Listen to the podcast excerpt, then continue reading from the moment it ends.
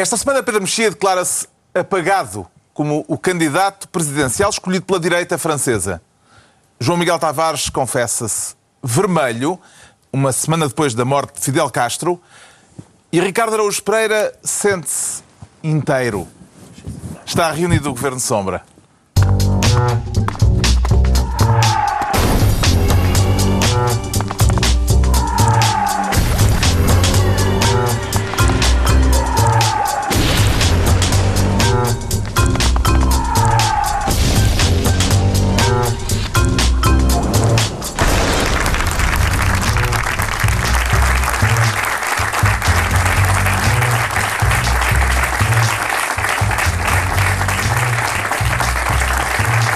Ora viva, sejam bem-vindos os espectadores lá em casa, os espectadores aqui, a árvore de Natal, porque desta vez temos árvore de Natal e tudo. Sejam todos bem-vindos depois de uma semana marcada pela visita a Portugal dos reis de Espanha, que eh, incompreensivelmente, passo lá saber porquê, não ficaram para celebrar connosco o 1 de dezembro. Talvez falemos disso mais adiante neste Governo Sombra, mas antes o Ricardo Araújo Pereira quer ser Ministro dos Sotores. E o que é que o faz voltar a um tema que já tratamos aqui, Sotor? Oh, Soutor, são novos desenvolvimentos sobre este tema, Soutor. Uh, porque esta semana, uh, ao que parece, houve mais demissões por causa de uh, licenciaturas esquisitas. Hum. Eu digo licenciaturas esquisitas porque tenho pudor em chamar fraude a estas. Isto nem sequer é fraude. O que se passava aqui era, portanto, havia, havia um, um membro lá do executivo, não sei que tipo de função desempenhava, porque eu preparo isto com alguma liberalidade, e, e ele, ele tinha, não, tinha, não tinha dito que era licenciado. Tinha dito uma daquelas coisas do género matriculei-me, mas acabei por não frequentar. Eh, por, por, porque estar tinha já ocupado. coisas combinadas. Exato. Ora, eu pronto, sim, senhor, resolveram, resolveram demiti-lo pelo simples não, mas isto Será já que não foi é. isso? Não sei bem, quer dizer, repare, Quer dizer, parece assim uma, uma fraca razão é para uma despedir fraca alguém. razão, sim, mas é porque isto já não, isto calhar não é gostavam dele. fraude. Isto não é fraude na licenciatura, isto é o único crime que este senhor cometeu foi, foi ter um, isto é currículo das barracas, é o que isto é. Isto não é nada. Eu até me matriculei, mas depois não apareci. Pronto, cá está. Habilitações literárias. Cheguei-me a matricular, mas não fui lá. Qualquer dia eles põem. Eu uma vez dormi com uma professora de germânicas. Pá, não falta muito Isso para... dependendo da profissão, pode ser currículo. não é? Sim, pois pode ser. Por equivalência, talvez. Claro, pode haver equivalências e... Se for de românicas, não há problema. Não, não, também pode e também dá currículo bom. Ah, é só porque as de germânicas, em princípio. Não, não quero. São teutónicas. E é injusto. Não, é te- não te injusto metas ainda por aí, por não cima. é? É, é melhor ainda não desenvolver este, este ponto. Mas. Houve mais duas demissões. O governo eh, mandou averiguar, aparentemente, eh, quem é que tinha feito falsas declarações em termos de licenciaturas. Exato. E, e isso continua a preocupar o Ricardo. Não, é só porque. Quer dizer, continua a surpreender-me que pessoas uh, aldrabem no. Digam que fizeram coisas eh, académicas que não fizeram. Mas eh, o meu ponto era que desta vez já é um passo em frente, já é aquilo, são só coisas tristes, são só, são- eram, eram só coisas do género. ah, uma vez li dois livros e. Vlad, tu podias era emprestar a tua. Tu e o Pedro Mexia, vocês os dois, são, são dois casos em que se licenciaram e não serviu para nada. Mas Não é? Vo- Vocês podiam, sei lá, oferecer licenciaturas a membros do gabinete do governo PS e dizer: olha, estão aqui, vocês não fizeram. Será que se pode passar como os alvarás dos Aqui táxis? estão Não. as nossas. Se calhar, olha, se fosse a 100 mil euros como os alvarás do táxi, era impecável. Era bom. Sabes que uma parte Por da minha quanto é que vendias perplexidade... a tua? Vendias... Opa, isto qualquer, quaisquer 20 euros. Mas eh, é uma parte da minha perplexidade é precisamente isso. É a minha licenciatura não ter servido para nada. Porque é que há pessoas que se gabam de ter uma... que querem gabar-se de ter uma coisa que não serve para nada. Parece-lhe justificável, João Miguel Tavares, demitir alguém por ter dito que se inscreveu num curso e não teve tempo para o frequentar? Não, acho mal. Quer dizer, se se inventa é porque se inventa. Se se é excessivamente rigoroso é porque se é excessivamente rigoroso. Quer dizer, já não se sabe o que é que este governo quer. Isto foi no caso do uh, um adjunto ou um assessor do- da Ministra do Mar, Da Ministra do Mar que, que foi à água. que, coitadinho, não tinha problema. Foi esse que foi à água, exatamente. Foi empurrado, não é? Mas é- não é bem ir à água, é mesmo aquelas tábuas dos navios dos piratas em que ele atado de pés e mãos é tirado para dentro da água.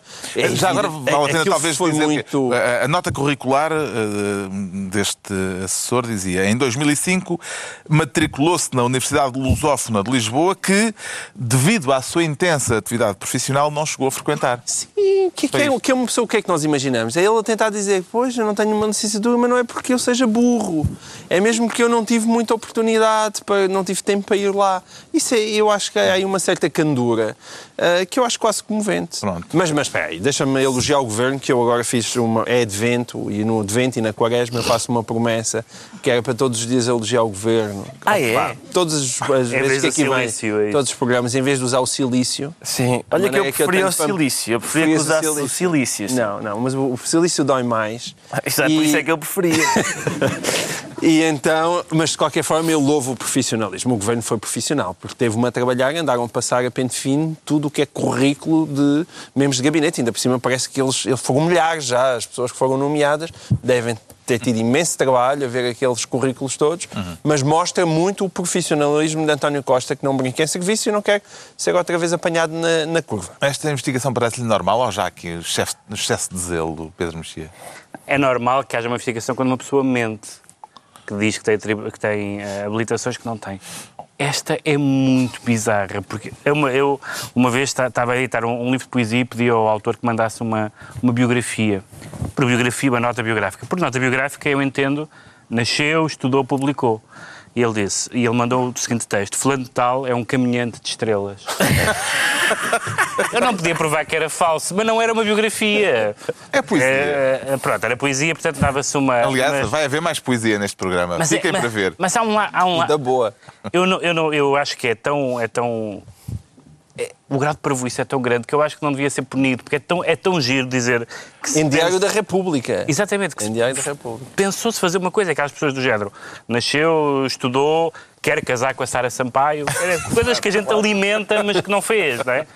Ah, portanto, acho que não devia ser punido. Eu acho que há, há uma certa coragem em dizer quis fazer o curso, mas não tive tempo. Mas tu já tiveste a oportunidade de frequentar Sara Sampaio, mas depois não, não, aproveitaste nunca, por falta nunca, de tempo. Nunca frequentei Sara Sampaio. Mas por falta de tempo e depois não pudeste. Pá, arranjava.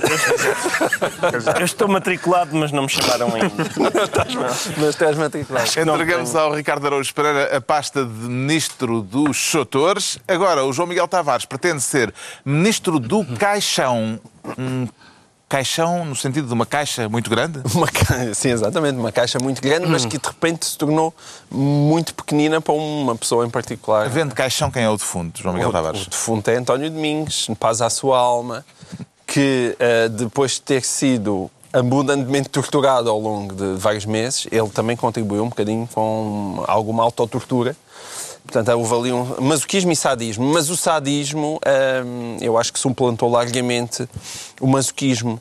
E foi muito engraçado ver isto, porque eu nunca me lembro de ter visto numa função pública como aquela alguém tão abandonado por toda a gente. Quer dizer, não sei, desde, desde o Alfredo que sofria bullying no recreio da minha escola, levava porrada toda a gente e ninguém gostava, eu não vi ninguém assim, ninguém assim. Porque o António Domingos começou bem e, e com um bom salário, o Mário Centeno dizer sim a tudo e acabou numa ilha deserta, abandonado por todos, mas quando é todos, é todos. Porque nós estamos habituados a ver, este leva porrada, ok, leva porrada do PSD, mas é defendido pelo PS, ou leva do PSD do PS, mas o PCP gosta dele. Ninguém já gostava de António Domingos, ninguém. PSD, PS, PCP, Bloco de Esquerda, acho que até o senhor do PAN também provavelmente não gostava dele por comer carnes vermelhas. Não, não, ninguém. O Presidente da República tirou-lhe o tapete. É que não havia ninguém que protegesse António Domingos. E, e isso, além de me dar uma Não certa querer pena, porque eu cumprir a um lei parece coração. que, apesar de tudo, ainda não é muito popular. Ele não- Ele não era, não cumpria a lei, tanto que o senhor parece que depois de se ter Sim. despedido lá apresentou a. Mas essa era a questão. Também É pirraça. É pirraça, é pirraça. Há um lado, há um lado ali de pirraça, que é aquela pirraça de mas estes senhores prometeram-me uma coisa e agora não me estão a querer dar. Epá, Mas nunca se chegou a perceber bem os contornos dessa nunca, promessa. Nunca se chegou. Sim, e não se sabe os conteúdos do mail, não se sabe mas verdadeiramente. sabe-se que havia uma promessa. Mas sabe-se que havia uma promessa que entre Centeno e ele. Mas não soubemos. Mas mesmo o António Costa, mais uma vez, manobrou isto muito bem, porque ele pôs a, a, a fresco, mal viu que a coisa ia correr mal. Nunca falou do caso, falava, de- deixava uns soundbites à saída de uns eventos, mas seriamente nunca abordou o caso. E, e António Domingos ficou tão sozinho. E, e, porque é que isso para mim é significativo? É que eu acho que ele, ele ficou absolutamente sozinho, mas por boas razões, que é António Domingos não tinha amigos na política. Não tinha amigos na política, como se viu. E isso é curioso, porque é bom um gestor de um banco não ter amigos na política, porque nós olhávamos para a Caixa e pensávamos, bom, finalmente vamos deixar de dar empréstimos aos amigos. Mas é mau não ter noção da política. Mas é mau não ter noção da política. Mas o problema não é só não ter noção, é que eu acho que é, é de facto impossível sobreviver na Caixa, por muito que nós gostássemos, e eu gostava, sem ter eh, esse tipo de amizades políticas. É impossível. Ele teria sobrevivido se não tivesse batido o pé até ao fim da mesma forma, daquela forma que bateu. eh, Mas eu não interpreto isso assim. não? Ele- não, não. O que ele acha é que havia um compromisso com o senhor do Ministério das Finanças e que esse compromisso nunca foi assumido por eles sequer. Nunca foi. O que ele errou, a meu ver, é que devia-se ter ido embora. Já, já que era para ir Claro. embora, devia-se ter ido embora há muitos meses. Mas o que é que lhe prometeram, pá? É a minha que me perguntas? Isso é o que eu queria saber. Vai perguntar ao Mário Centeno e ao António Costa. Isso queria eu saber. Prometeram-lhe aquilo que ele aceitou. Isso é Isto pare- verdade. Não, isto parece uma, parece uma brincadeira de linguagem, mas não é. Quer dizer, prometeram-lhe qualquer coisa que o fez aceitar. Exato. Portanto, prometeram-lhe alguma coisa, certo? Só que ninguém fica pior nesta- é. Sabe Só que é. ninguém diz, não é? Mas deve ser ótimo. Deve ser muito bom. Deve ser ótimo. Quem é Olha- que fica pior nesta fotografia, Pedro Mexia? É o Ah, governo António fica- Domingos? Ninguém fica bem. O governo, o governo foi ou, ou amador ou desleal, porque ou, ou, ou conduziu, Ou as duas coisas. Ou as duas coisas. Pode acumular. Ou conduziu este processo mal, ou então foi desleal porque faz- fez uma promessa ah, a alguém e depois cortou-se. Ah, ah, fica, mal, fica mal o próprio António Domingos, porque acho que não teve a noção política da- de que o governo, nomeadamente o facto do, do Bloco ter votado com a oposição na- no Parlamento, etc., era provável que isso acontecesse. Fica mal a Caixa porque precisava de ter alguma estabilidade e de ter sido eh, credibilizada esta solução. Ah, e fica mal Passos Coelho porque Costa, mais uma vez, malabarista, tira do chapéu Paulo Macedo.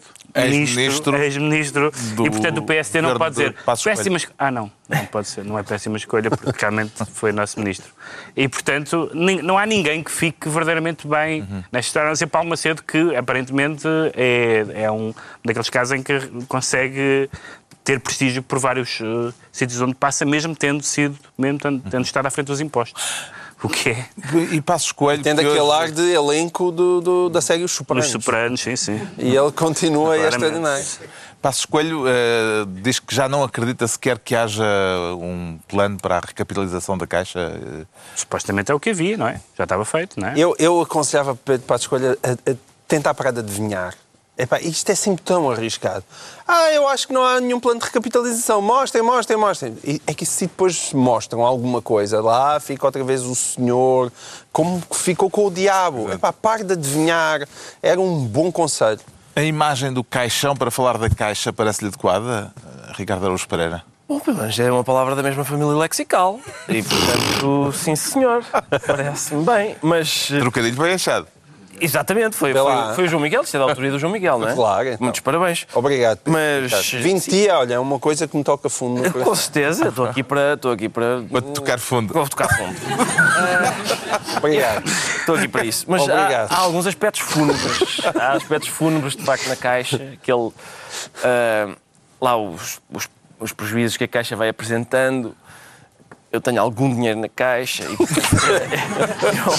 começo a pensar. É quase impossível falarmos de um banco sem tu teres lá dinheiro. Eu pá, isto é- começo, não, eu começo a achar que é uma perseguição. Ah, eu não sei exatamente o que é que é de fazer agora. Epá, Ah, distribuir 100 mil por cada um dos Exato. bancos existentes em Portugal. Pois E é, mais ou menos chamado. isso, é mais É muito isso. trabalho. Pois, E o exato. resto depois lá fora. Mas estão todos.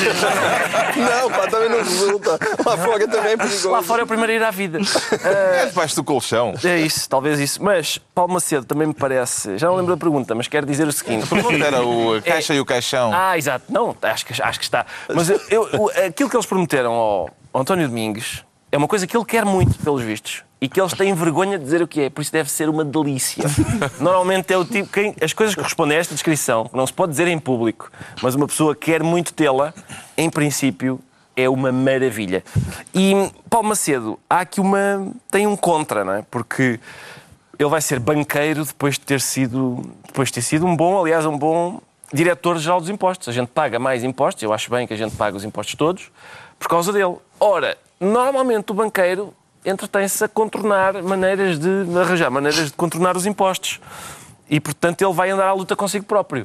Vai ser, eh, vai ser divertido de, de acompanhar. Mas ao mesmo tempo, se ele a- a- em luta consigo próprio se magoar, também já tem experiência no Ministério da Saúde.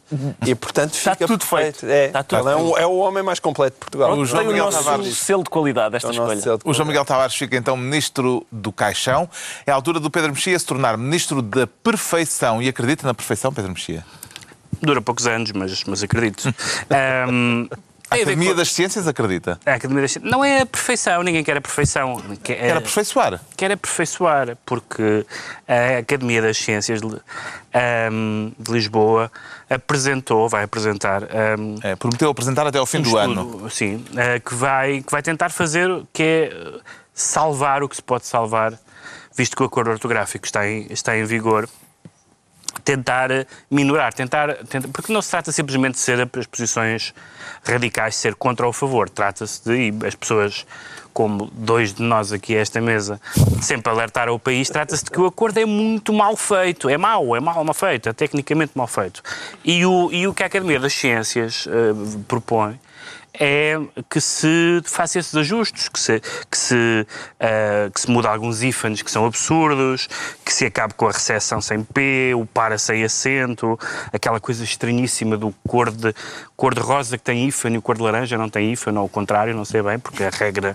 Eh, e, portanto, que já que o acordo foi aprovado, já que ele, já que ele está, é usado pelos jornais, está em vigor nas escolas, que pelo menos se perceba, até que pelo uso, que há soluções aberrantes e mais, mais, mais uma coisa, e isso é o principal desta comunicação do, que, que a Academia apresentou, eh, desta notícia que a Academia apresentou, é que não vai haver unificação da língua coisa Pronto, nenhuma. o Presidente da Portanto, Academia da Academia, reconheceu Artur Anselmo, disse que não eh, vai haver é unificação. utópico impor uma grafia. Até porque não existe em nem na língua países. inglesa, não existe na língua espanhola, etc. também não vai haver na portuguesa. E, portanto, o que se vai fazer é E não vai acontecer também aqui na, na Guiné Equatorial. E Na Guiné Equatorial não há, sequer esse, não há sequer esse problema. E, portanto, já que o acordo foi, eh, está onde está, e está em vigor onde está, pelo menos tente-se minorar aqueles casos, aqueles casos que são aberrantes pelo uso, que são confusos, que criam incerteza quanto à língua, parece que é um ótimo contributo para a discussão. Acredita que é possível aperfeiçoar o acordo ortográfico, João Miguel Tavares? Acredito, acredito, até porque eu sou um otimista. Eu, eu de facto, como diz o Pedro Mexia malevolamente, eu pertenço àquelas pessoas da Associação das Pessoas que não têm uma extraordinária opinião sobre o acordo ortográfico. Embora- Não, mas eu não uso, eu não... Sim, eu não uso. E de facto, Ah, quer dizer... não usas, mas não tens opinião. Sim, não uso, não Pelo uso. amor de Deus, então. Mas não, não é não ter opinião, eu não acho Eu não graça adiro, àquilo. não mas- adiro. Não acho graça. Não acho ah, mas graça. é tipo não, um eu não consigo. Exato. Estás a ver? Há coisas com qual eu me entusiasmo. Eu, aliás, entusiasmo com coisas muito facilmente. Mas o acordo ortográfico, de facto, não me faz Não te entusiasmas o com a língua portuguesa. Entusiasmo. Mas é assim, se o acordo ortográfico, de facto, se acabarem com, a- com, com o espetáculo e com a... Quer dizer, espeta- o, o espectador, eh, ou seja, quando realmente aquela consoante não é muda porque está lá para abrir a vulgar que vem a seguir, eu acho que isso tem que ser reposto. Reponham, por favor. Acabem-me com o para e o para, que deve ser o aspecto mais ridículo, porque facto é uma confusão brutal. Chuva para Lisboa, era um rodapé. Chuva para Chuva Lisboa. para Lisboa. Sim, de facto é mesmo para, polissémico. E, e, portanto, é, é, essa é terrível. Mas a partir daí, eu até gosto dos meses do ano em minúsculas. Por exemplo, é uma coisa que eu gosto um pequenino. Isto é olho. O Sr. João Miguel é olho. Portanto, eu proponho mesmo. Eu acho que é a melhor maneira. É levavam-me lá à academia, os senhores pagavam de fazer relatórios eu, e faziam uma lista. E eu, eu escrevia as que gostava, punham certas, não gostava, fazia uma é que cruz. fazem E- os meses com maiúscula? e não- Meses que vêm às vezes de nomes, por exemplo, Março, Marte, que, que são nomes que, que têm maiúscula na origem. É pá, por amor de Deus, oh, oh, Carlos. Uma das propostas é, É o regresso das, eh, à utilização de algumas consoantes eh, mudas que dizer deixaram de, mudas. se- se- deixaram de ser utilizadas. Não temo que venham a desaparecer eh, o espectador e as arquitetas? Estou- estou- Ricardo Araújo Eu estou- Eu ansioso para que desapareça o espectador e as, arqui- quer dizer, as arquitetas que se mantenham na vida real, mas não, não, que não induzam as pessoas em erro, como eu já tive a opinião de, a oportunidade de, de identificar esse problema. Quer dizer, o- um livro, uma pessoa vai e compra um livro sobre as arquitetas de Samantha Fox eh, a pensar numa coisa e depois dá- eh, abre o livro e é sobre as pessoas que desenharam a casa dela. Ahm, e, portanto, eh, eu sempre fui... O que é curioso nesta... Isso é um caso para a DECO se pronunciar. Exatamente. Não, não, eu, Trata-se de. Defesa do consumidor. defesa do consumidor. Eu alertei, eu alertei para isso em sede própria. Mas ninguém me liga, infelizmente. Agora, Então há não aqui- liga, se calhar foi esse o argumento decisivo Não sei. para a Academia de de. Lisboa vai- Foi as tuas arquitetas. O que é curioso, o que é curioso é que eh, quando, quando se diz há aqui dois ou três problemas no acordo que podiam se calhar ser melhorados, que são exatamente as alterações hum, efetuadas. São quase todas a, é basicamente a alteração que foi feita. É o acordo todo, é o acordo todo. Realmente, se realmente isto se calhar das consoantes mudas é parvo, se calhar não é um espectador, é um espectador. E hum, se calhar para e para é parvoíce. E há uns ífanes e tal. É tudo. É tudo. Basicamente é quase. É quase. Ficam os Tens a joia e a jiboia que se mantêm sem o acento. Os meses em minúscula. Mas que pá, não mexam na minha língua, pá. Na Como minha assim? língua Não gostas? Parece um, Sou é um reacionário. pedido pungente. Eu sou reacionário. gostas que né? mexam na língua, Não, não, não quero. Tira a mão.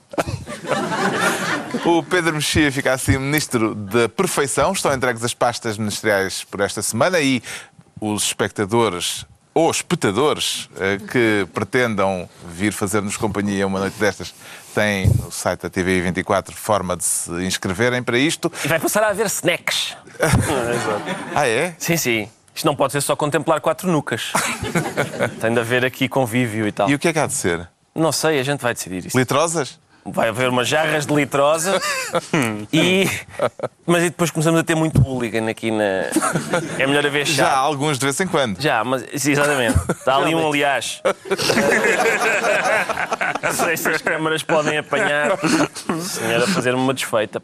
É mesmo para me desconcentrar. Bom, Bom, então vamos agora analisar porque é que o João Miguel Tavares se declara vermelho. Por Vermelho. razões ideológicas ou clubísticas, João Miguel Tavares? Nenhumas. É, é, Vem mesmo a propósito. é por não é? razões de saúde, por um lado, e por razões poéticas. É, é tudo razões muito dignas. Razões poéticas? Ah, Sim, a saúde é porque eu tenho ficado vermelho de raiva esta semana com as reações todas ao Fidel e que ele tem-me feito mal à saúde.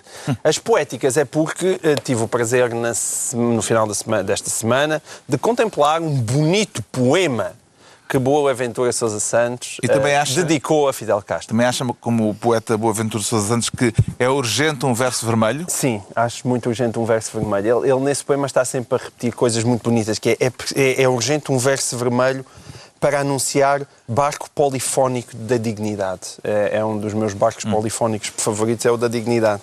E é preciso um- é urgente um verso vermelho para devolver as cores ao mundo. E a certa altura ele diz o seguinte, que é, é urgente um verso vermelho que ponha de novo em movimento os comboios da imaginação. E eu, inspirado nesta ideia dos comboios da imaginação, decidi da minha própria pena, da minha própria lavra, continuar este tão belo poema e, e- e- e- e Oh, dizer o seguinte. devíamos ter um pianinho. Devíamos ter um pianinho. Richard uma Dá para coisa baixar assim. as luzes? Não. É, é, é, pode ser. Então eu, eu vou, vou- vou escrever. Não, senão Eh, ele não vou- consegue vou- ler o que escreveu. Vou tentar ler, vou tentar ler. É urgente um verso vermelho que ponha de novo em movimento os comboios da imaginação. Isso ainda é o original. Este é o original, e agora vem a minha. Garaglosa. E que de caminho pegue nos óculos do professor e lhes aumente a graduação. para que, ao olhar para Cuba, o nosso Boaventura não veja poesia onde só há ditadura. E, e portanto, hã? Boa rima, uma rima rica. Boaventura consoante. com ditadura, certo ou não? Consoante, está, está bastante E, bom. e isto porquê? É porque isto tem mesmo feito mal. Passamos a ter dois poetas à mesa. Isto tem-me feito mal, genuinamente. Eh, Mas só um deles rima. são de- Não, é verdade. Mas Pedro Mexia está a caminhar para aí. Eu, Não, eu acho Para a que, rima, não. Eu, eu acho que a Mexia seguir abomina a é- rima. é-? Pedro Não, abomina- abominava, abominava, mas ele está a evoluir ele, ele ainda vai acabar nos decassílabos. Bom, e, e, e Mas isto- comprei, já agora, só uma nota, os nossos espectadores vão de certeza a gostar. É que eu acabei de comprar um livro de um poeta americano que se chama The Rain in Portugal, que ele é- abomina a rima a tal ponto que aquela frase The Rain in Spain, ele, ele optou por não, vou estragar isto e o livro chama-se The Rain in Portugal. Pronto, foi a nota de poesia. É. Boa noite. Bom, mas esta semana hum, as reações à morte do Fidel fizeram muita confusão. Eu não sei, quer dizer, a gente se calhar até pode pôr o nosso simpático público, a- a- a- a- a- o nosso simpático público a votar, já agora, só por curiosidade. Pá, não, votar. é, não, não, quero, quero, lá Vamos aproveitar, a votar. Pode, digam-me só, se, se é para saber se é um problema meu, que é quantas pessoas aqui. Assim formulado. Quantas pessoas, sim, vão achar que é um problema meu, quantas pessoas aqui é que acham que o Fidel é um ditador? Temos sondagem. E quem é que acha que Fidel não é um ditador? Epá, mas...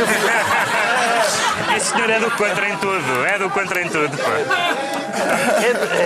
Ele está-se a fazer de propósito. Está a fazer de propósito. Não lhe bastava Isto, ser de epá, mas ouçam, obrigado, Foi o pá, senhor que eu referi há pouco que está aqui só para destabilizar. Mas atenção, isto só prova... duas vezes. Epá, isto só prova que o público do Governo de São Bento é espetacular. É muito evoluído. Epá, obrigado, obrigado. Não, não foi isto que eu, que, eu, que eu vi a semana toda. Foi as pessoas todas a desvalorizarem o facto de, em Cuba, não haver essa coisa chamada democracia e não haver essas coisas chamadas liberdade. E isso pôs-me realmente doente, porque isso é uma coisa que a gente espera do PCP. Mas eu, eu não esperava isso, por exemplo, do Bloco, eu, eu nunca percebi que o, que o Bloco fosse pró-cubano. E certamente não esperava de imensa gente que escreveu sobre Fidel, tentando fugir às palavras liberdade, às palavras democracia e às palavras ditadura. Isso é uma coisa que me deprime genuinamente, porque uma coisa é, é nós estarmos com a discordar sobre o tamanho do Estado em Portugal, se António Costa deve ser Primeiro-Ministro, se deve lá ter, estar peito de Passos Coelho. Ah, impecável, mas são as coisas que eu posso discordar com, com toda a gente à minha volta e que, com o meu querido amigo Ricardo Araújo Pereira. Mas quer dizer, quando nós vamos discutir essas coisas como. E, e a democracia? É uma coisa porreira, não? Bem, eu supunha que isto em Portugal fosse algo muito próximo da unanimidade. E depois, de repente, fica a ter a sensação que não é. As pessoas argumentam como, epá, mas Cu- Cuba tem uma, uma educação bestial e tem uma saúde fantástica. Mas isto agora é a democracia, é a liberdade. E, e o facto de um país ser ou não uma ditadura indecente mete-se com base no índice de desenvolvimento humano. E a quantidade de pessoas que defendeu isso deixou-me realmente acabrunhado.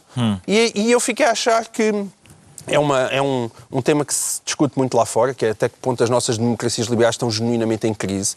E eu acho que nunca tinha tido uma, uma noção tão forte de que essa crise é maior do que certamente eu estava à espera, do que com as reações todas à morte de Fidel. A Assembleia da República aprovou na terça-feira dois votos de pesar pela morte de Fidel Castro. Eram precisos dois, Pedro Mexia? Eu acho bem que se, que se faça um voto pesar de uma pessoa que morreu, mas o problema dos votos de pesar é, é a fundamentação, não é? E a Se- dimensão quando- política. Quando a fundamentação eh, é um elogio, por exemplo, ou um elogio de um determinado regime, ou uma determinada ide- ideologia, mesmo uma pessoa que civilizadamente lamenta a morte de um chefe de Estado ou de um ex-chefe de Estado, fica impossibilitado de votar um texto que, por exemplo, faça de uma ditadura uma não ditadura. Porque o que aconteceu é, existe de facto, evidentemente, uma para já existe um duplo padrão, no, no sentido em que as ditaduras de direita são de direita, as ditaduras de esquerda eram boas ideias, depois houve erros e desvios, mas no fundo era uma boa ideia. No fundo era uma boa ideia, sempre a ideia. Era, no fundo era uma boa ideia. O que eu acho que é pior, porque a traição é maior. Se, é, se, é, se, é, se todos eram más ideias desde o princípio, é mais grave do, uma- do que uma boa ideia que foi traída. Mas pronto. E depois, no caso do, do castrismo, existe uma mitologia como não, não... Quer dizer, não é por acaso que as pessoas não têm a mitologia da, da, da, da Polónia ou de outros regimes, ou do Ceausescu, que já tiveram, mas hoje não têm. O, havia um lado tropical, até com, com uma série de, de uma componente, sei lá, o Hemingway, o Ernest Hemingway ajudou imenso ao mito. Havia, havia os charutos, havia a figura do Che, havia um lado romântico, se quiserem, a palavra tem sido usada algumas vezes. Havia uma mitologia romântica à volta da, da Revolução Cubana, eh, o pequeno a resistir ao grande, que é o vizinho americano, tudo isso. Agora, uma ditadura é uma ditadura, portanto, não há. Por mais que, que tenha eh, índices positivos, um índice positivo não vale fuzilamentos. Aliás, há, há- o João Miguel acho que falou isso no artigo dele, há uma famosa eh, intervenção do Che Guevara na na Assembleia Geral das Nações Unidas, em que ele diz fuzilámos e vamos continuar a fuzilar. Diz ele. Portanto, este é, este é o ADN daquele regime. Mas Não isso vale antigamente usava-se. Exato, exato. Era. Era, era. Isso significa muito- Que comentário foi esse? Não é? É aquelas coisas de. Está ali aquele calor e tal, derrubámos o, o ditador e tal, e de vez em quando. Calor pá, na Assem- na- apetece, apetece varrer três ou quatro altos dignitários de antigamente. Isso, é pá, quem nunca lhe apeteceu, atira a primeira pedra. Houve também muitas comparações esta semana, especificamente em relação ao Bloco de Esquerda, eh, pela, hum, pela dupla reação eh, perante a morte de Fidel e perante eh, a vinda a Portugal dos reis de Espanha. O Bloco de Esquerda eh, associou-se ao voto de pesar. eh, Mas- por Fidel, Exato. mas depois Com os reis de contestou Espanha a presença não. dos reis de Espanha, Porque- não se levantando, Sim, nem aplaudindo. Faltavam atos democráticos, porque não são representantes democráticos. Pois, pois o que é? Eu, eu oh Carlos, eu, eu- a, esquerda, a minha esquerda. A minha és tu? esquerda, que sou eu, Que és tu? a minha esquerda gostava do seguinte: gostava, de, gostava que a esquerda. ah, eu também não sou monárquico e, e também não gosto da ideia de este senhor é filho daquele senhor, por isso passa a ser o, o- o que era o outro senhor. Não percebo essa ideia. Exceto se for irmão. Se for irmão. Era uma piada. Não, há- também não, eu interessa. sei, eu sei que tu não. sim. Eu sei que tu Familiar, não. vá, O irmão Raul, o irmão. Raul. Era uma, era uma piada cubana. Ah, não, não, mas eu não, não me apanhas nessa, irmão porque já, já vais ver que não me apanhas nessa. Mas eu gostava muito de uma esquerda que. é epá, no Parlamento, quando lá está o chefe de Estado de um outro país, que ainda por cima é um país democrático, cumprisse o protocolo. O protocolo é uma coisa que, que existe e é civilizada.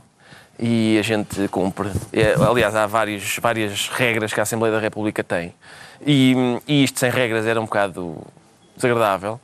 E também gostava de uma esquerda que, que não entrasse numa espécie de Benfica Sporting quando se trata de, de, ver que tipo de ditador é que é simpático porque pensa como nós e que tipo de ditador é que é antipático porque pensa de outra maneira. Eu acho que quem. Eu tenho muita atenção. Se o Fidel tivesse morrido em 59, eu votava a favor deste voto pesar. Porque eu tenho simpatia. Ah, com certeza, isso tenho, todos, exato, calhar. eu tenho simpatia pela coragem que envolveu derrubar o Fulgêncio, o Fulgêncio Batista e, e isso, isso foi valioso. Foi valioso derrubar aquele, aquele ditador. E, e ainda tenho, e é claro que tenho simpatia pela- pelos avanços na saúde e na educação, isso não, está, isso não está em causa. Agora, tudo isso, como é óbvio, tudo isso empalidece. Os outros 48 anos não gostas tanto. é Exato, exatamente, tudo isso empalidece. Porque quem, quem limita liberdades, quem, quem suprime liberdades, é epá, lamento imenso, é ditador. Esta é a palavra. E, e, não, e, não- e eu, tal como o Bloco disse, o Bloco, o Bloco disse que ele cometeu realmente alguns erros. Não, a palavra não é erros. A palavra é crimes. Muitas vezes é crimes. Quem suprime liberdades é ditador. Eu aborrece-me imenso às vezes quando a direita cá. ah, bom, eu, eu compreendo o argumento do ponto de vista teórico não é? sobre o salazarismo não ter sido o fascismo. É um pouco difícil, não é? Porque um, um regime que tinha um partido único fascista, uma polícia política fascista, uma milícia fascista, uma organização paramilitar da juventude fascista, uma, uma, uma, uma- um código do tra- trabalho que era decalcado da Carta del Lavoro da, da Itália de Mussolini fascista e depois não é fascista. Bom, mas eu. Certo, certo. Não, há, há certos parâmetros em que não se enquadra e tal. Ah, mas eh, fico Mas sempre. mesmo nessa discussão ninguém diz que Salazar não é um ditador. Eu sei que não diz que é um ditador, estou só a dizer que até 84 sempre foi fascista e de repente começou-se Ah, a pensar. o- o- "Peraí, se calhar. A comparação, a comparação é as pessoas que, para defender o salazarismo, dizem, por exemplo, ah, mas não entramos na Segunda Guerra Mundial. Ou, ah, ah, mas exato. estabilizou Não as interessa, finanças. sim. Não, Ah, não, não, é, não há argumento, não é um argumento, não não, são interessa. É um ditador. E havia respeito. Havia respeito. Havia respeito, exatamente. A minha avó estava sempre a dizer: olha, ao menos havia respeito. Exato. Deixava-se a parte em que gostava. Ti- Tirava, É, não exato. precisava de se. Andava-se à noite na rua. Andava-se. Mas havia aquelas outras coisas desagradáveis. Agora, posso citar eh, Boaventura? Força. É que eu também Mas, tenho... só, só, não, mas só, só, só se rimares. Não, não rima. Não rima Ah, isto mas não não é do rima. poema? É do poema. O, o- Eu ia o- perguntar-lhe precisamente que passagem do poema é que, É- é que eu eh, retive. o tocou mais. eu retive com mais É intensidade. as esta manivelas? É, Há uma parte não, não é bem. manivelas muito boa. É, já agora, é deixem-me só bom. dizer que este, este Parlamento, este mesmo Parlamento, foi o mesmo que chumbou, hum, e eu estava lá nas galerias nesse dia, que chumbou aquele, aquele voto sobre a liberdade de expressão em Angola. Uh, e portanto há aqui coisas de facto que não batem certo nestes representantes do povo português. Agora, relativamente à estrofe magnífica que eu retive e reterei para sempre no coração, é esta. É urgente um verso vermelho para anunciar barco polifónico da, da dignidade, pronto a navegar os rios libertos das barragens calcinadas dos sistemas de irrigação industrial da alma. E, portanto, eu não sou um conhecedor profundo, não sou académico, mas eu acho que fazia falta na lírica portuguesa uma referência a barragens e então a barragens calcinadas.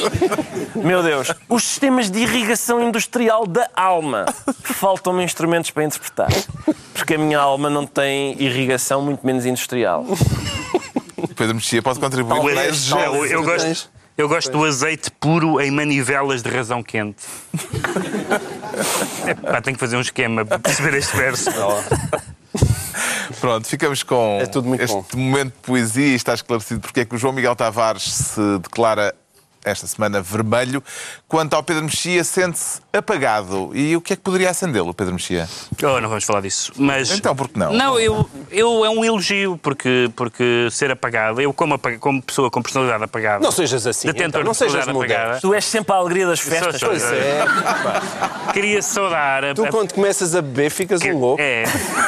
Queria saudar a possível eleição daqui a uns tempos, vamos lá ver se corre bem, de um presidente francês apagado. Não apagado no mesmo sentido. No, me- no Isso mesmo... é muito wishful thinking. Espera. Não, não apagado no mesmo sentido em que este foi apagado. Vamos lá ver se não te calha uma senhora O acesa. François Eu também, eu também não, é um É bonito, uma ameaça é um bonito desejo de Natal, sim. eu também não aposto no Mas-. Vamos lá ver se não Porque- calha uma senhora porque acesa. nós tivemos- Ricardo Araújo Nós era tive-. Nós tivemos, o- nós tivemos um Presidente da República francês eh, frenético, que era o Sarkozy. E depois apareceu um Presidente da República a dizer agora, agora vamos fazer uma presidência normal. Normal. Dali a uns tempos... Não, mas parecia uma mosca morta, mas era, Era fogo isso, na cama. era isso. Era isso. Dali a uns tempos está esse senhor É uma lei fotografado numa motoreta. A entregar pizzas. A, ent- a entregar, entregar- Um, croissants, ou lá o que é, à sua era senhora, gira brava, ainda por uma cima. Esse senhor era uma lady no Eliseu e era uma louca no, por, esses, por esses apartamentos de. Paris.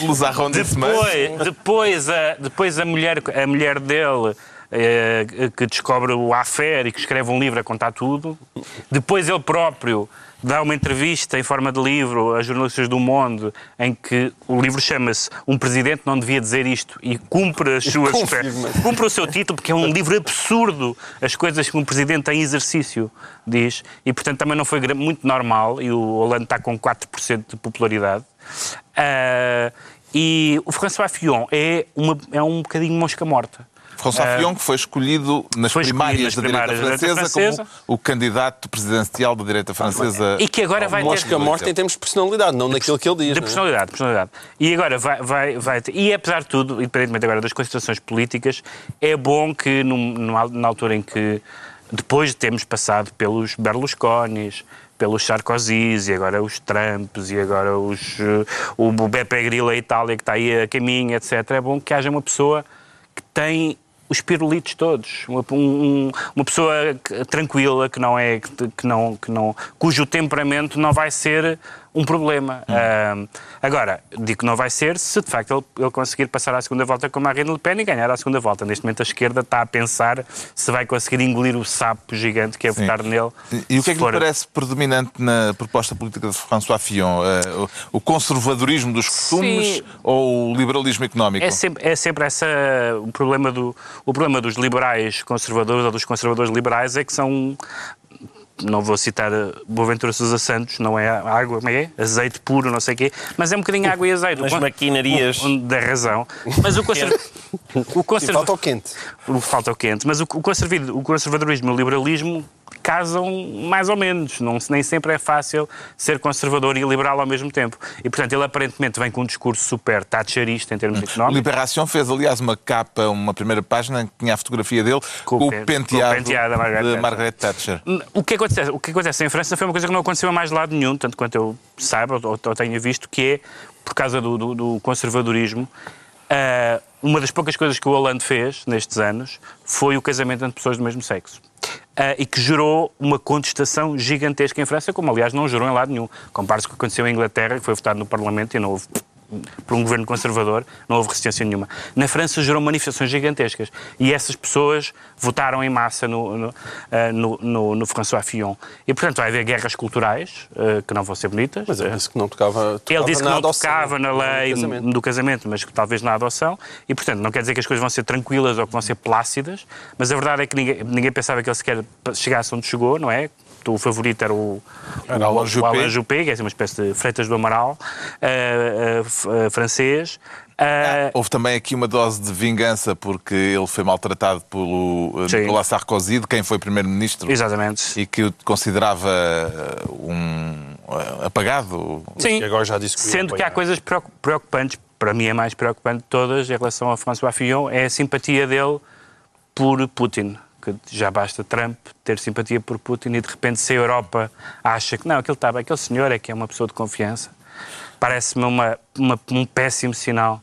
Ahm, além, para além dos países e das regiões que ele invade e que a Europa, enfim, devia fazer alguma coisa por elas. Mas, eh, mas eu, eu- mais do que a questão política stricto senso, a ideia de que vai ser eleita uma pessoa que não é destemperada, que não é furiosa, que não é frenética, que não é Pedro Mexia francês. um Pedro, um Pedro Em Mexia resumo. francês, Em resumo. queria saudar Mas isso. mais reacionário. mais reacionário também, mas Entretanto, esta semana, Não, não, não. Hollande Desvaloriza o reacionarismo de Pedro eh, Mexia. anunciou que não se recandidata à presidência. Será que se fartou, Ricardo Araújo Pereira? Eu creio que, como nós podemos ver, costuma dizer-se que o poder corrompe e o poder absoluto corrompe absolutamente e eh, aparentemente o poder francês seduz porque aqueles Miúdas, soninhas, miúdas. aqueles soninhas fartou-se de sacar enquanto era presidente francês.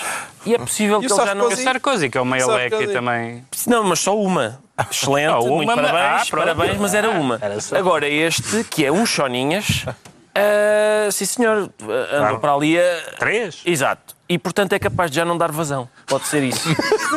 Pode ser isso. Isso é um comentário político, não. a minha análise, a minha análise à, à política francesa. Não é? É, mais, é muito deste ponto de vista que eu vejo. É a primeira vez que, depois de um primeiro mandato, um presidente em exercício não se recandidata. Pois é possível que seja por isso, Carlos. É possível. Ou então, se calhar, pelos índices de, de Os popularidade. índices de popularidade estão em baixo. Sim, é estavam verdade. pelas Pode- ruas da amargura. Estão pelas ruas da amargura. E dá jeito de dar, dar eh, lugar a um socialista e que queira ir para lá governar mesmo, em vez de ir mais para o convívio. Parece que não há. Quer dizer, há vários candidatos, mas É, nenhum mas com nenhum, grande. nenhum é bem socialista. eh, Pois. Segundo, Exato. segundo, segundo os socialistas. Certo.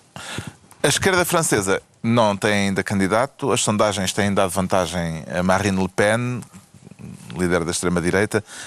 Parece-lhe que na segunda volta o- a esquerda francesa vai conseguir engolir o sapo de votar em François Fillon se a segunda volta for François Fillon versus Mar- Marine Le Pen? Epá, Devo dizer que essa eu acho que é a pergunta mais interessante, de uma das perguntas mais interessantes que podes fazer atualmente na política. Daí o brilhantismo dessa. Não, não, não tenho resposta. A pergunta em si é que é muito interessante porque eu acho que não é óbvio. As pessoas dão como óbvio que na segunda volta, entre o Fillon e a Le Pen, a esquerda vai, vai votar Fillon. Tenho as maiores dúvidas, mas tenho as maiores dúvidas porque não me é de todo certo que a esquerda na- atualmente odeie mais. Se não a- votarem Marine Le Pen, se não votarem François Fillon, corre o risco de que não aconteça aquilo que aconteceu quando os, o- na segunda volta estiveram Chirac contra Le Pen, o pai. Certo. Nessa altura, a esquerda votou no Chirac Mas Chirac era mais para afastar centrista do Certo, que, exatamente. Le Pen. É que a questão é essa. A questão é que eu tenho muitas dúvidas que a esquerda, francesa e não só, odeie mais a xenofobia e o fechamento de um país do que odeie o liberalismo. Tenho mesmo muitas dúvidas. Eu acho que se- e é isso que está na, é isso que está nos dois pratos. É de um lado E a questão dos costumes, um- é uma questão xenófoba, mas do outro lado está alguém que diz: "Epá, temos que aumentar a idade da reforma, temos que aumentar o número de horas que se trabalha por semana. E eu tenho a maior das dúvidas, a maior das dúvidas que a esquerda, colocada nessa posição, que o sapo a engolir seja realmente o do Fion e não seja o sapo da Le Pen. Deixa-me só dizer que este ano foi um ano de mortalidade política. Dilma Rousseff, David Cameron, o Sarkozy, que ficou em terceiro e foi eliminado, o Hollande, que não se recandidata. Vamos ver o que é que acontece com o Renzi amanhã. Tem sido uma- um ano fatal para, para líderes políticos. Não é amanhã, é este domingo. É este domingo. Já sabemos porque é que o Pedro Mexia se declara apagado. Agora vamos tentar perceber Ah, porque é bom. que o Ricardo Araújo Pereira se considera inteiro. Repudia de forma veemente, pelo que percebo, que o considera em decimal. Ricardo Araújo Pereira? Repudio, repudio. E, com, E, portanto, sim, sim, com aparece aqui inteiro? E compreenso inteiro e, E compreenso inteiro a tempo inteiro. a tempo inteiro, porque venho a festejar o facto de Donald Trump ter dito que vai ser presidente dos Estados Unidos a tempo inteiro. Vai. Eu achei o facto de ser preciso ele dizer isto e gabar-se, atenção, como fui eleito, vou agora exercer o cargo a tempo inteiro. Vou Não é- abandonar. Não é só as manhãs. Não, não, não é só uma As coisa noites, que eu faço. verdade. Não é só uns tweets de Quando tenho tempo livre na minha empresa, não, não, eu vou mesmo dedicar-me a isto. Ele nunca poderá dizer na minha empresa porque tem 500 Tem 500 empresas, exatamente. E, hum, espalhadas pelo mundo. exato. Todas E- com o nome Trump. Todas. E esse é um problema. E, e então vai, vai, pelos vistos, ele vai. Eu, eu acho uma promessa extraordinária. Extraordinário o facto de ser, dele sentir necessidade de dizer, ou, ou sentir que é, que é aceitável dizer, atenção, que eu vou me dedicar a isto, mas a 100%. Que bom, pá, que bom Mas que o é só- presidente eleito. Mas o problema não é só da dedicação a 100%. O problema gravíssimo e que está a ser discutido agora e que foi algo que, que acho que a comunicação social, que andou tão entretida a bater durante a campanha, acho que não valorizou de- eh, devidamente, é as questões das incompatibilidades. Quando alguém se senta a pensar na quantidade monstruosa Sim, claro. de problemas que pode advir do facto de ele ter empresas espalhadas por todo o mundo, ah, prédios a tentar serem licenciados nas Filipinas e tal. Aqui está difícil na Argentina, estava difícil para o empresário Trump. E agora, se calhar o presidente Trump. Como é que se faz? Ele já meteu umas cunhas. É que ele já, caminho, ele já é? disse que se ia afastar. Ele disse que se ia afastar dos negócios, mas afastar não chega. Ele, teoricamente, deveria realmente vender a empresa. É que até em termos de segurança, imagina, hoje em dia, o que é que é- qual é a diferença entre atacar os Estados Unidos ou, ou atacar um dos edifícios Trump que existe no mundo inteiro? Eu, se fosse bombista, hum, por acaso é uma profissão não costumas- estou muito interessado. Vê-se que estiveste em casa a pensar. Às que que vezes. Quando às vezes estou em casa a fantasiar, então e se eu fosse bombista? Eu pensava, bem, eu hoje em dia tenho centenas de alvos espalhados pelo mundo, que é só ir a uma torre Trump e fazer-me implodir. Um- Uma torre Trump ir abaixo, em Manila, é, aquilo é que é? um ataque ao senhor empresário Trump ou um ataque direto aos Estados Unidos? Que tipo de explosivo é que tu. Já agora cheguei. dá a ideia completa. Não, só- Achas, Mas achas- não, e ela- tá- estás com medo que a Al-Qaeda e, e, portanto, que o Estado Islâmico Não. estejam todos lá, assim, na Síria, estão a Há sintonizar uma com o gruta no Paquistão onde eles estão a ver isto, estão com o bloco e estão a dizer. Pera, olha, isto é bom. Lá, Arremed, aponta esta. Edifício Trump na- em Manila. E agora deixa ver com que. Ah, não diz, não diz. Mas é- ainda há outra questão que é: o Sr. Trump está-se a rodear Pessoas encantadoras. multimilionários que vão formar Ora bem, era isso. o executivo. É claramente um governo do povo, pelo povo e para o povo.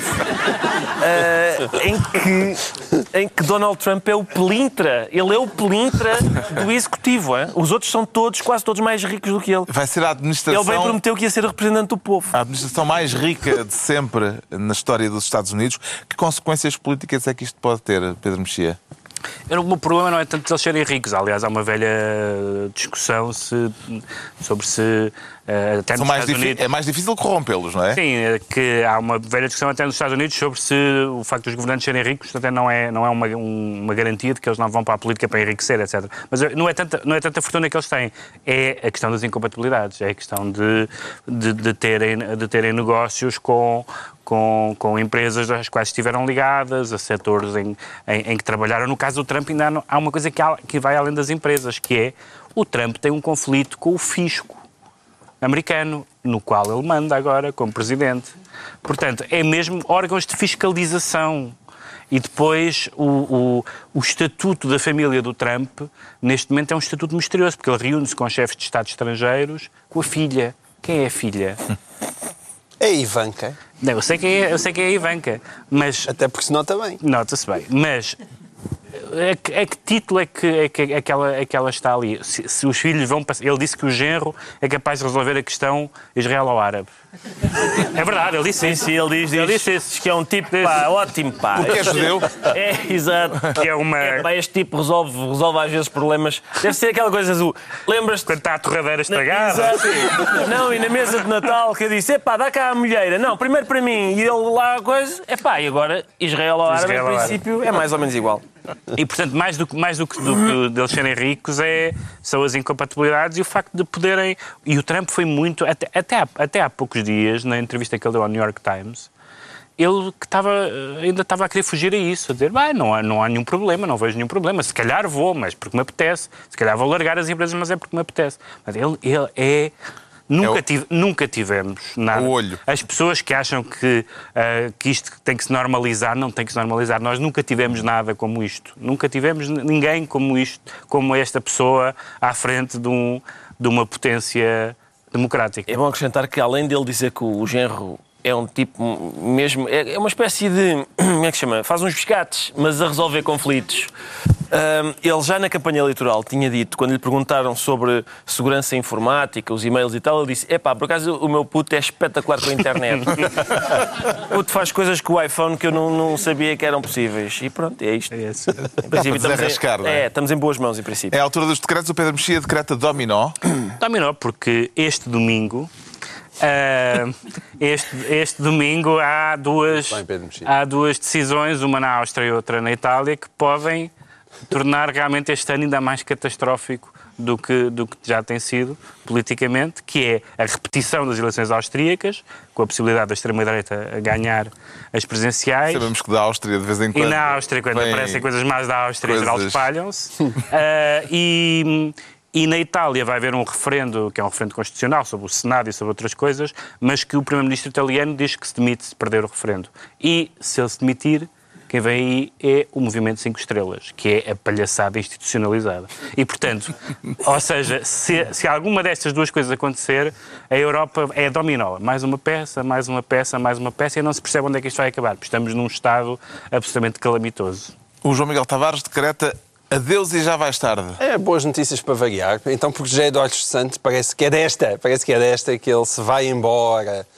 Ahm, e, e Designou uh, formalmente, designou, parece que sim, formalmente, um aquele que deveria sucessor. ser o seu sucessor, como é típico dos países democráticos, como Angola. Exato. E, e- e é isso que eu queria dizer, adeus, e de facto já vais tarde. Uhum. Eh, Já foram muitos anos e para deixar um país tão rico naquele estado miserável eh, é preciso ser realmente muito mau. O Ricardo Araújo Pereira decreta lufa-lufa. Lufa-lufa são, são duas lufas que. Ahm, Pedro Passos Coelho disse que, que não vale a pena agora andarmos numa lufa-lufa, não é? Arranjar candidatos autárquicos. E há, há aquela fábula da raposa que vai a passar por uma vinha Exato. e, e ela diz: Não vou agora andar numa lufa-lufa atrás das uvas. E depois cai uma parra Estão atrás e ela, verdes. exato, ela pensa que é um cacho e vira-se imediatamente. E portanto. Passos Coelho está mais ou menos nessa, nessa, com a mesma postura, porque hum, não tem candidatos. E como não tem, diz, era o que faltava, agora andar com pressa de, de os arranjar. Mas é porque de facto não tem. Então, sem lufa-lufa, está concluída mais uma reunião semanal, hoje a oito dias, à mesma hora. Novo Governo Sombra, Pedro Mexia, João Miguel Tavares e Ricardo Araújo Pereira, com as litrosas.